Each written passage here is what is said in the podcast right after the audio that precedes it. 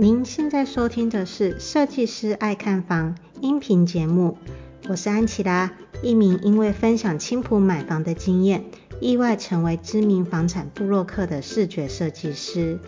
节目主要会分享买房大小事、区域行情分析、居家装潢、投资理财、斜杠收入和生活分享，也会邀请不同领域的专业人士访谈。帮助你买到理想的好房子，打造出精彩的人生故事。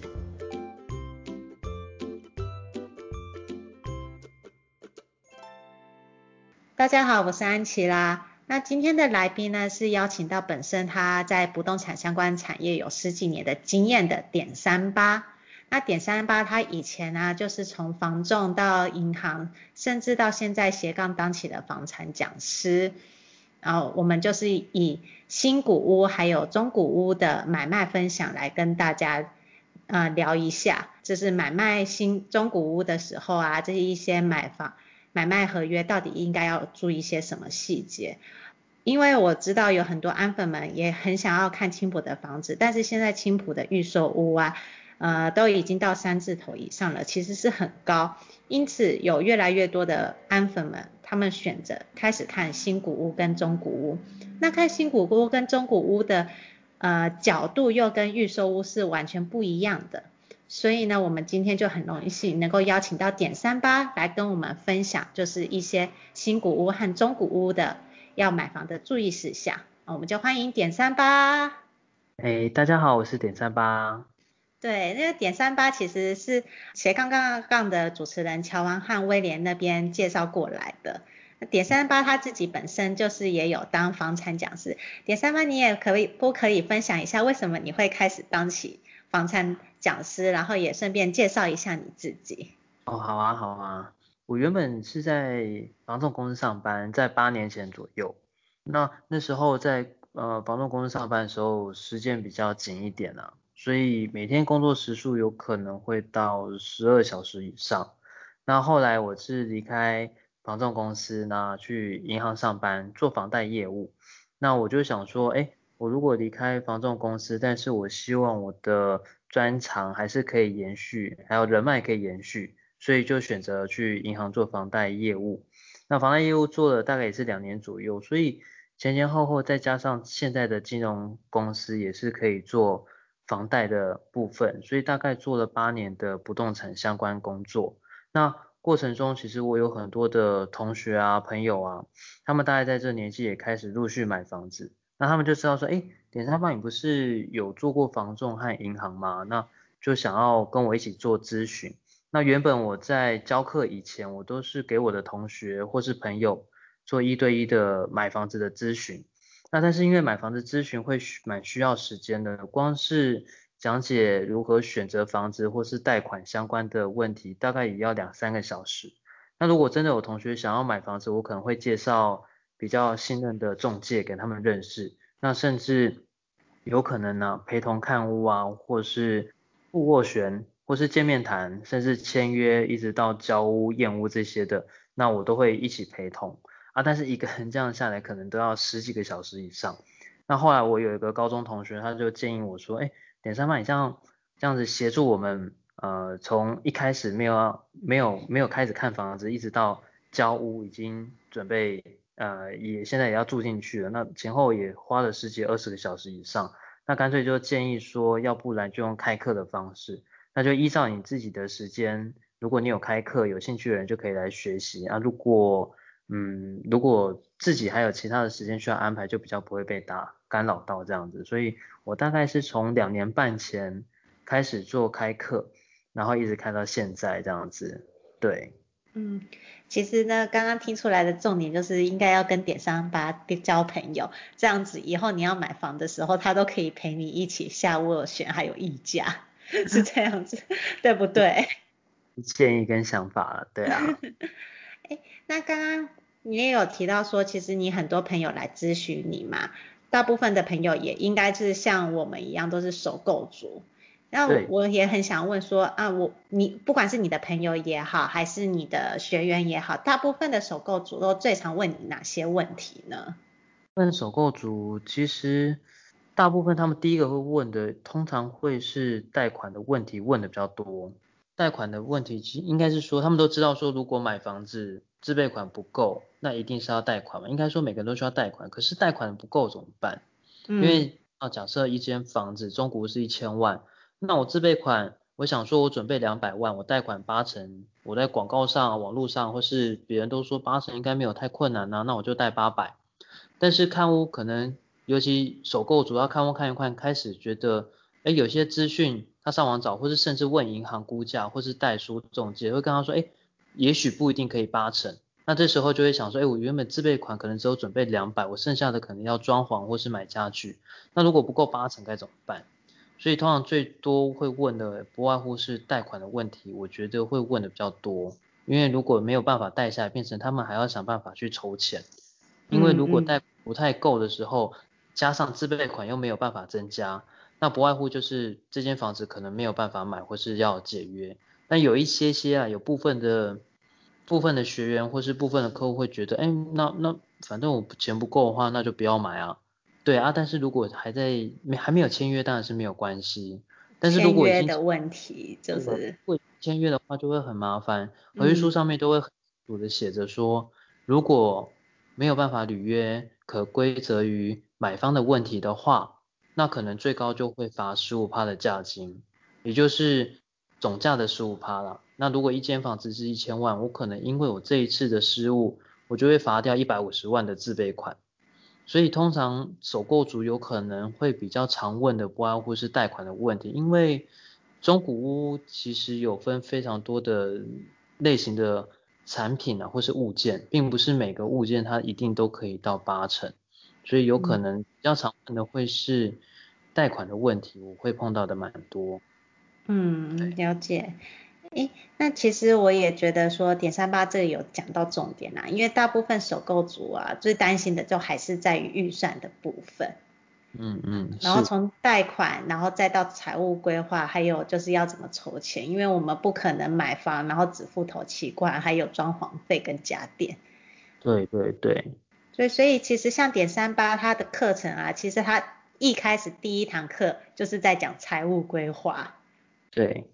就是有关，对啊对啊，就是有关资金啊，因为通常会建议首购族，如果未来真的想要。开始买房子或看房子，应该是在看房子之前就应该要知道自己的自备款还有房贷可以贷多少，或是我必须要准备多少自备款，甚至也要思考说应该要准备多少的装潢装潢费或是家具这些的，都是在看屋之前就要计算出来的。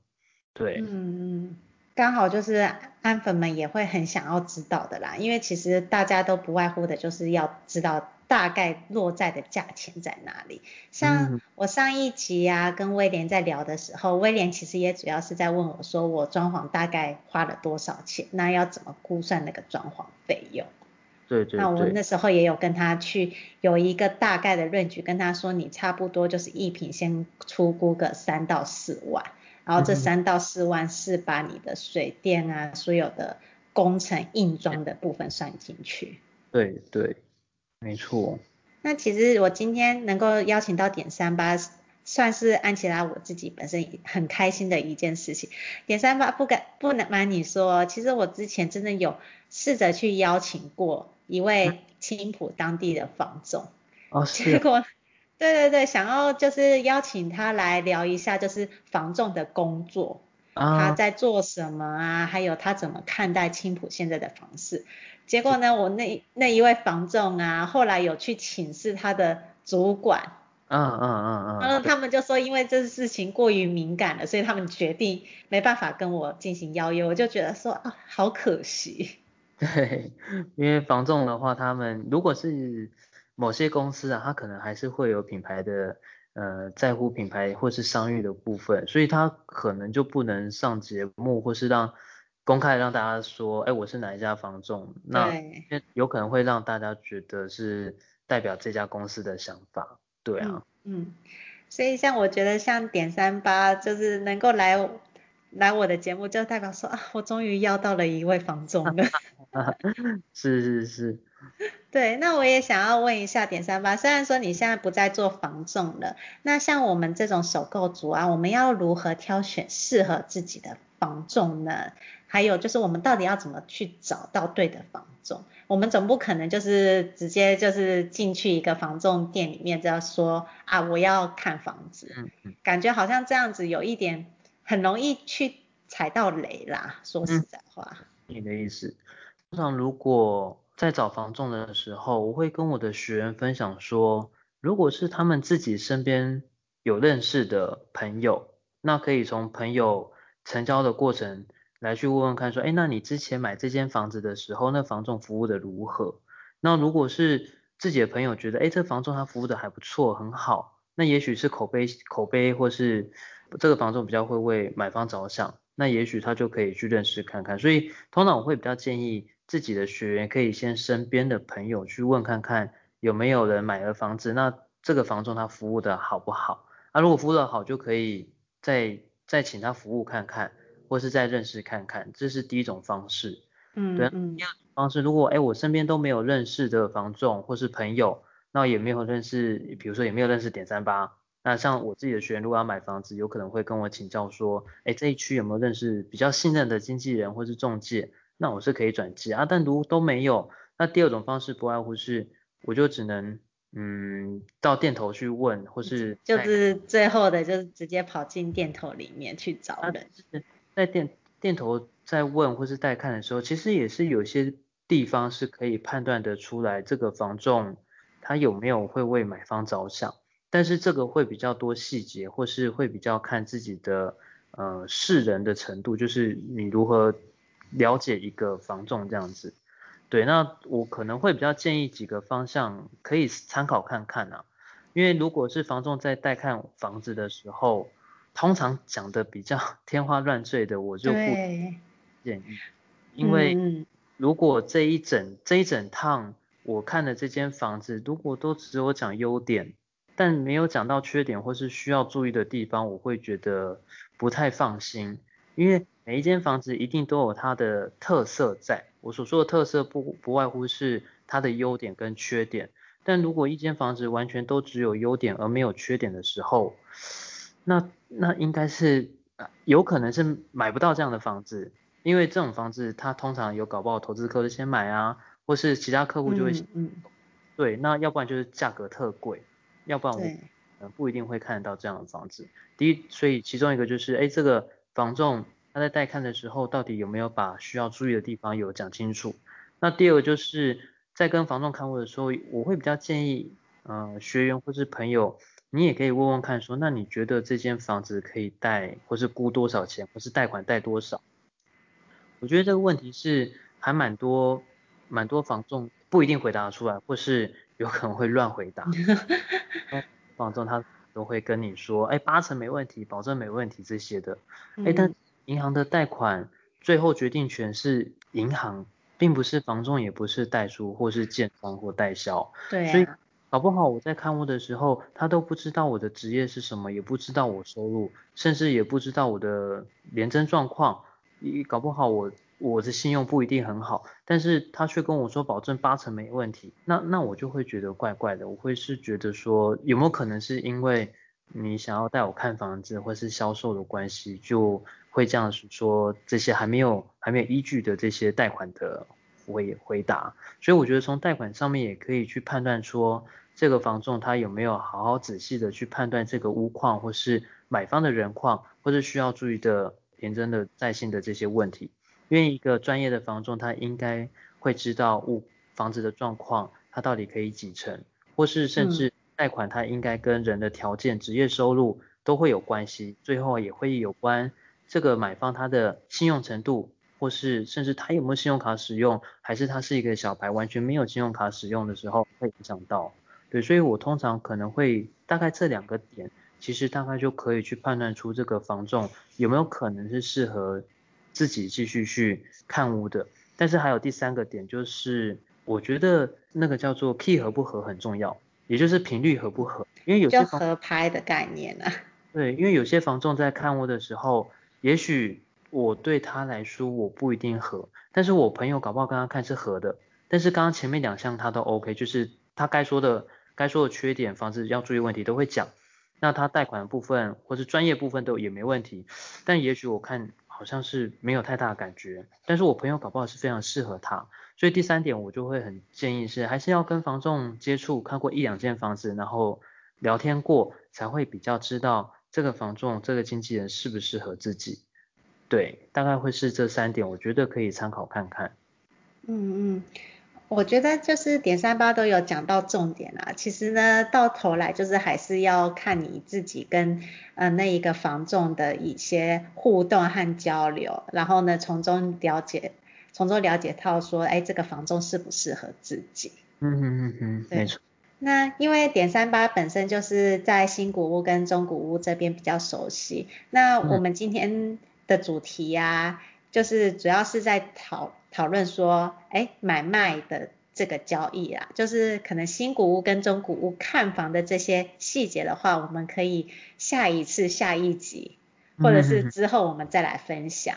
嗯、因为我觉得这一集的主题，我主要是想要跟安粉们分享说，就是刚刚就是点三八提到的，就是挑适合的房仲贷款的问题。然后另外一个最重要的就是买卖合约啦。嗯嗯嗯，没错没错。对，那像尤其是中古屋、新古屋的买卖合约啊，那对于首购族来说，他到底要该注意哪些细节呢？而且像如果他们准备下斡旋跟屋主谈判的时候，一定会被带到房仲的小房间去嘛？嗯嗯。那首购族最怕的就是会被房仲的一些话术所影响。嗯，然后呢，就会不小心就是涨价了嘛。以买方的那一个角度来讲的话，他是他是希望能尽可能守价就尽可能守价。嗯，那这也想要问点三八有什么方式可以让我们买方，然后尽量守住我们自己的价格。OK，好。那其实对于刚刚安琪拉有提到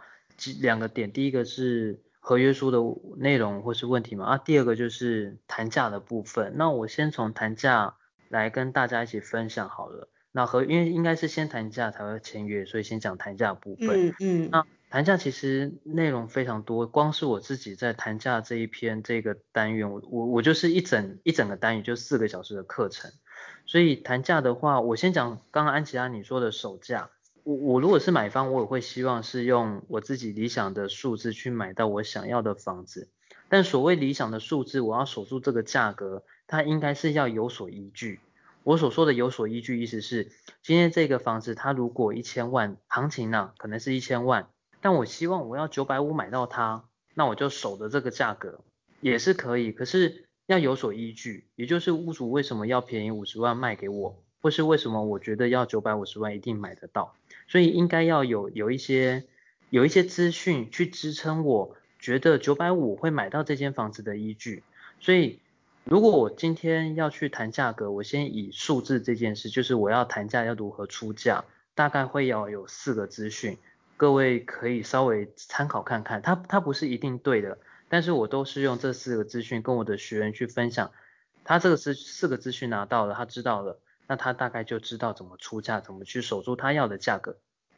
第一个是从开价，用开价回推屋主。理想的价格，因为我们在网络上看到的所有的房子的价格，通常都是屋主跟房仲有讨论出来的结果。那既然是屋主有同意这个开价，那也就是屋主他回推的底价，大概就可以推算得出来。所以从开价回推底价的话，有可能我就知道说屋主他是多少钱想要卖，这这是只能估算。然后第二个就是可以从房仲的身上或是口中去探索一些讯息，比如说。屋主多少想卖啊？或是之前有没有买方出过价格，最后谈到多少？那第三个就是可以，呃，问问看房仲说，屋主多少斡旋可以收？大概这几个资讯，那一样房仲口中就会告诉你一些数字，甚至当当然也有可能不一定会告诉你数字，因为屋主搞不好真的没有跟房仲说他的底价是多少，也是有可能。但是如果有一些数字，这些数字出来的话，你就可以。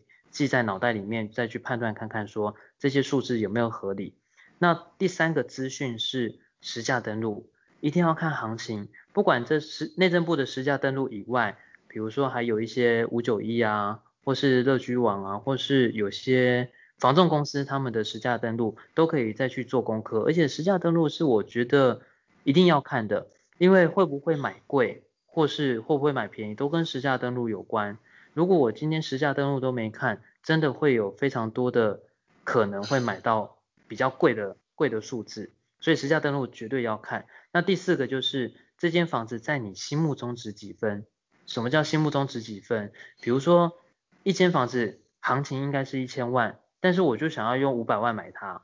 我也看过实价登录啦。那我房仲或是刚第一个资讯开价，我也我也知道屋主想卖多少，我算想要想要买五百万，那应该是就是你永远都买不到房子了。对，所以代表的有可能就是，要么是这间房子在我心目中根本不值超过六十分，或者二十分，我根本不喜欢这间房子，所以我才出这样的价格。要不然就是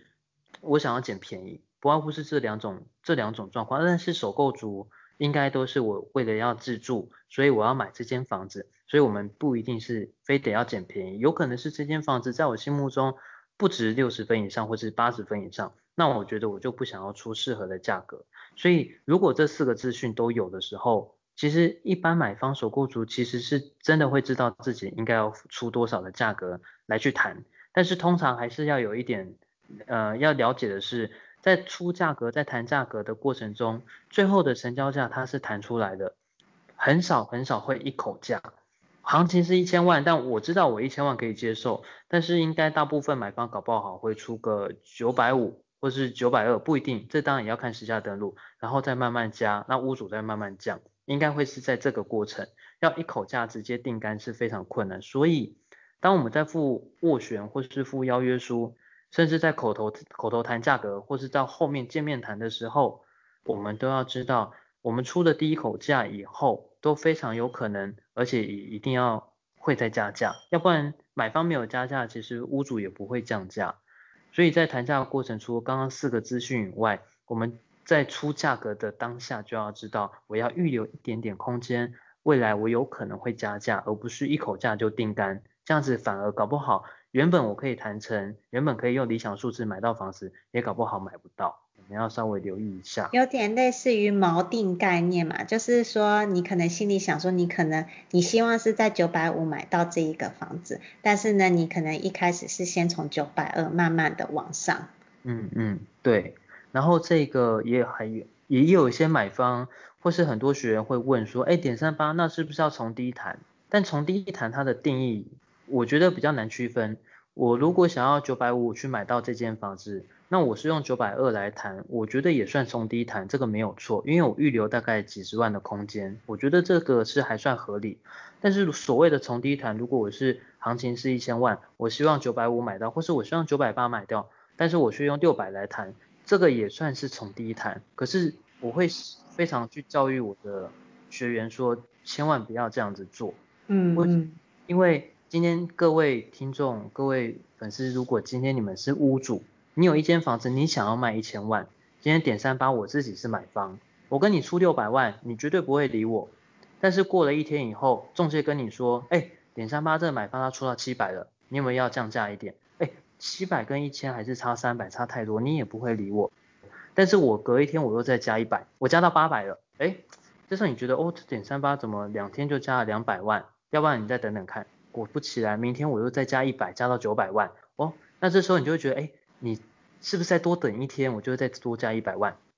所以如果要从低谈，应该是要出到屋主的养处，而不是乱用八折、七折、六折从低谈，这样子对买方只会有坏处，绝对不会有好处。所以应该要收集刚刚说到的这四个资讯以后，再去判断应该要出多少的数字，可能屋主会比较。比较有感觉，也许他也会愿意降价，而不是随便说，呃，我就是从第一谈，随便出个六折或五折的价格，这样子绝对对买方是非常不利。原本可以谈成到你理想的数字，也一定谈不成。还有另外一个风险啦，因为呢，其实像如果我是屋主的话，我的价值有一千万，但是呢，嗯、你一开始就来出个六百万，我会当你是疯子，然后呢，我就不想要卖给你。没错，没错，而且对屋主的感观感也不是会很好。也就观感很差，因为像买卖屋主也会想要卖给就是跟自己合拍的人，就是想要卖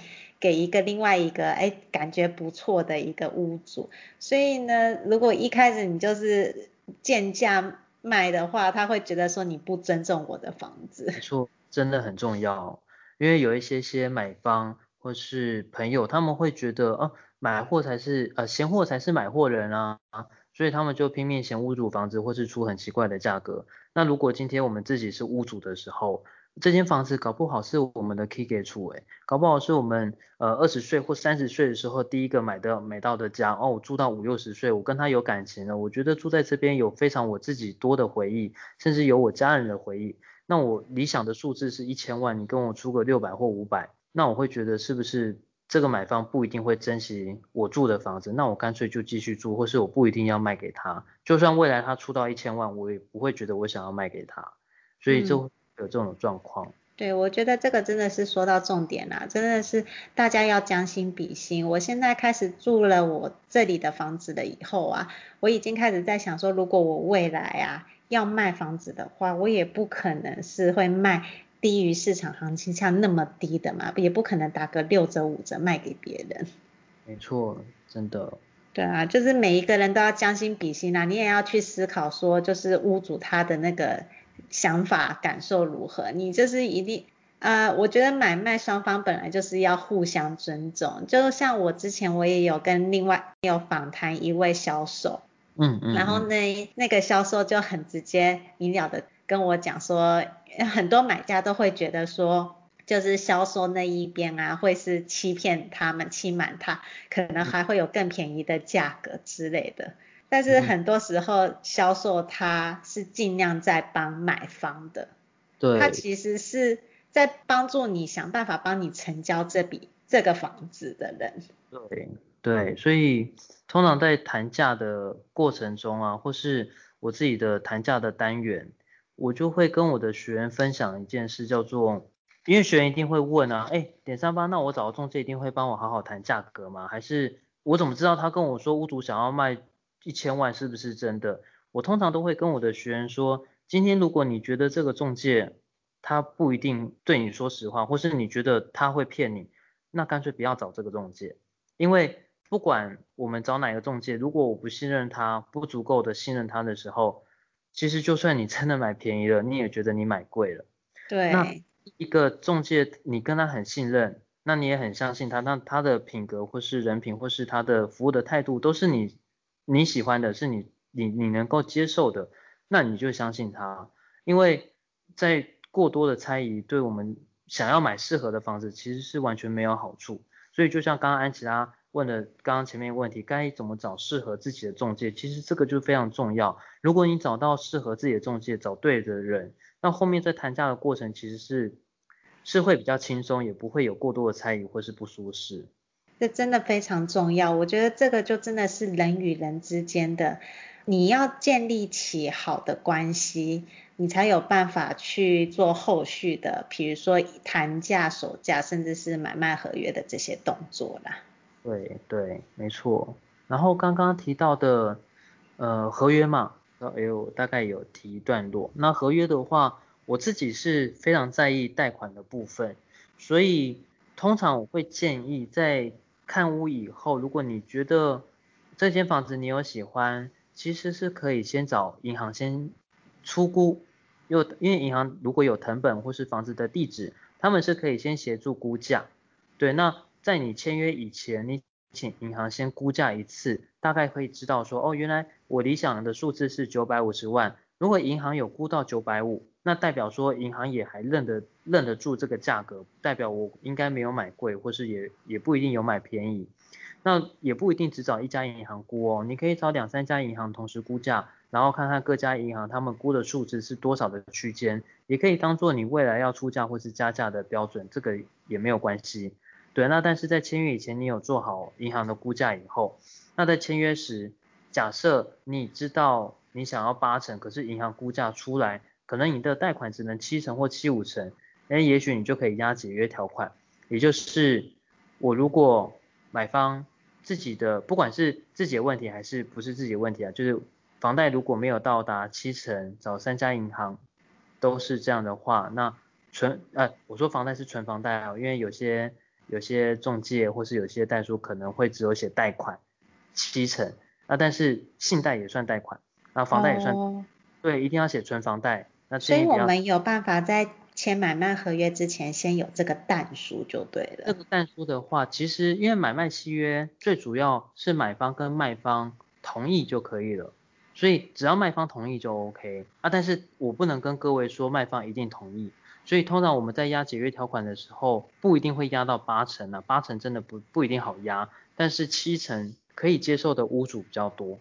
因为屋主他也要去思考说，哎，如果我押了这个解约条款，我同意了。那我合合约签了以后，买方大概需要两周的时间会知道说三家银行或两家银行贷款大概可以贷几成，但是搞不好都确定真的都没有贷出来。那好啊，那解约虽然没关系，可是对于屋主来讲，他就花了两个礼拜到三个礼拜的呃空闲的时间，他房子搞不好原本这两三礼拜是可以再卖给其他人的，所以有些他可能不一定会能够接受，这是正常。啊，但是如果我们真的很在意贷款，到底能不能贷超过七成，或是我一定要贷到八成，不然我没有办法履约，那有可能我会建议还是可以跟屋主讨论看看是否可以压解约条款，但是解约条款不能在签约的时候才提，应该是在谈价格的时候就需要请中介帮我们去问问看屋主，我的买方可不可以押解约条款七成或是八成，那如果屋主 OK，那当然我们在谈价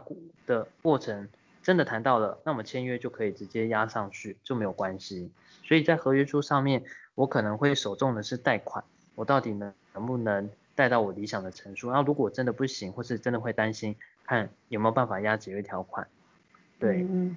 我觉得那个点三八，你光是提到这是贷款的这个但书细节啊，就应该对首购族来说都来。嗯来讲是超级重要的，因为首购族最没有的就是钱。对啊，因为我也会建议我的学员在自备款上面还是要抓宽松一点，会比较安全。因为毕竟我也碰过好几个客户，他买了房子以后自备款抓得很紧，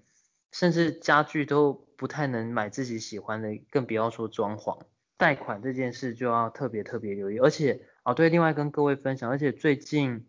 央行它也比较严格。有找几家银行，就是在讨论的成数应该要下修，所以因为最近买气真的稍微有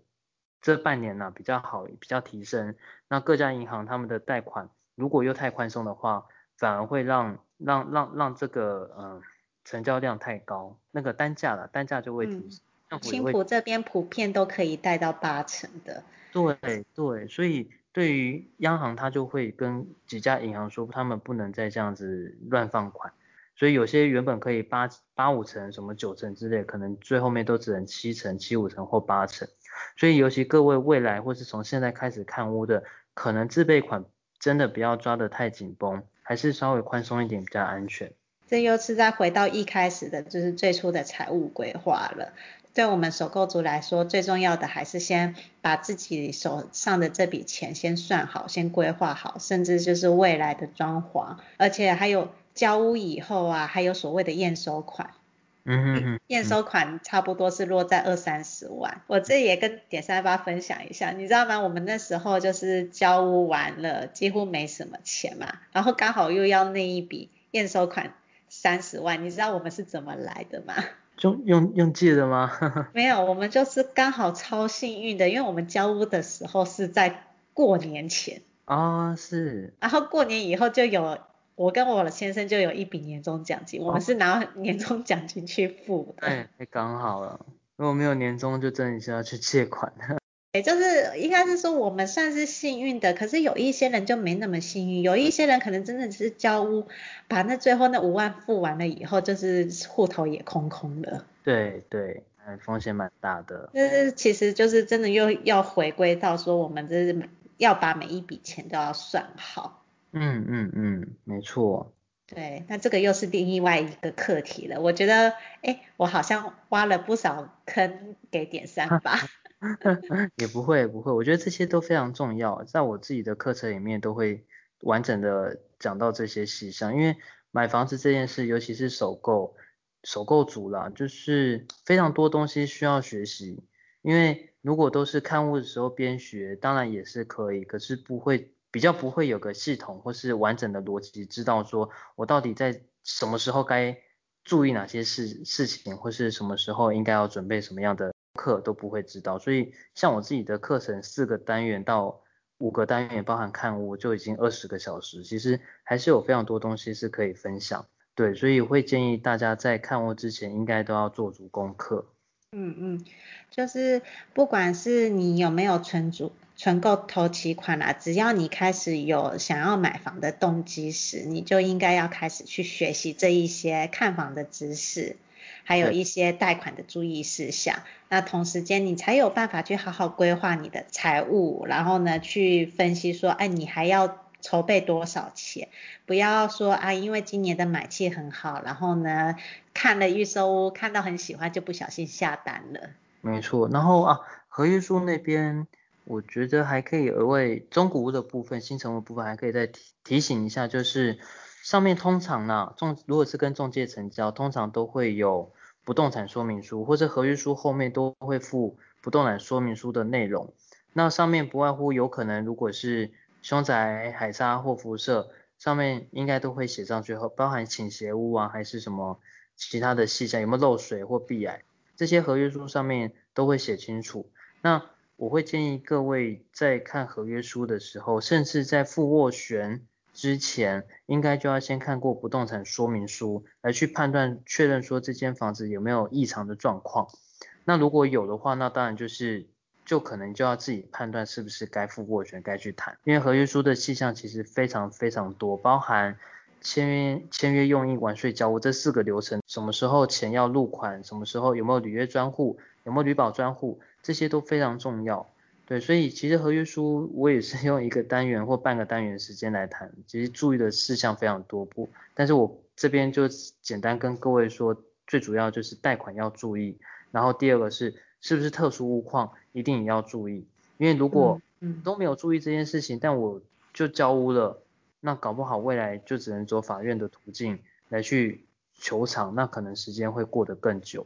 会拖得很比较，那不是不是两三个月可以解决的事，搞不好要一两年以上，也会拖累你的身心灵啊，说实在话。但我是觉得说，就是像这种东西呀、啊，真的就是取决在个人啊。对，那第三个额外再跟大家说，通常我一定会跟我的学员提到的是，交屋的时间，就是你从签约到交屋的时间，真的不能太紧，因为有些人会想说，哎，反正我从签约，假设今天是一月一号，那我如果一月十四号两周我就交屋，哎，那代表我很快可以住进去啊？没有，千万不要这样做，各位还要贷款，你们还要申请贷款。光是申请贷款可能就要一两周的时间，但是诶，那这样有差吗？反正交屋归交屋，那贷款归贷款，不是。如果你在交屋之前没有把所有的细项，包含过户啊、完税或是或是贷款都弄好的话，以后交屋可归责于买方一样是要罚钱的。所以有很多的细节，包含刚刚说的交屋时间，我通常会建议至少签约到交屋可能要一个月到一个半月，这是比较合理的状况。那一定要有。履约保证专户，履保专户我是建议一定要有，没有履保专户，这个你的钱放在屋主的户头里面，那如果他没有过户的话，就拿不回来啦。对啊，那第三个是，如果今天你没有找中介，你是私人代书、私人成交，然后自己找代书，但是代书你不熟，你不认识，那那那要不然卖方找一个，你找一个，那只是你要额外付代书费而已。那我觉得双代书的机制现在也是蛮多的买方他可能会使用的方式。所以大概这三个项目会可以再聊，嗯、要留意一下。我觉得点三八今天就已经有讲了很多首购族一定要注意的事项了，因为我们这一集的主题主要是在专攻在买卖还有议价，但其实我觉得说这些重点就已经是很精华了啦，真的真的很谢谢点三八这么无私的分享了这么多的买房知识给我们。是是是，不会。那这里我也跟大家推荐一下，就是如果有机会的话，大家也可以去上点三八的课，他的课很佛心。嗯、然后，哎，点三八你也分享一下你的那个课程。哦，好啊，好啊，就是呃，我原本不动产课已经教两年半嘛，那我自己的课程，嗯嗯、我明年以后会大方向的调整，因为我自己的学员数大概这两年半教了六百人左右。那我自己也有学员的群组，那他们原本是只有在学不动产的内容，但是他们后来陆续都跟我反映说，他想要学理财啊，他想要学什么什么什么啊。那后来我就我就想说，那干脆我自己把这些东西学起来，内化，我就去外面上课，缴钱在外面上课，然后再回来买书自己看，内化以后我就自己开课。所以不动产课的话，我明年一样会有，总共五个单元，但是我可能会放少一点时间。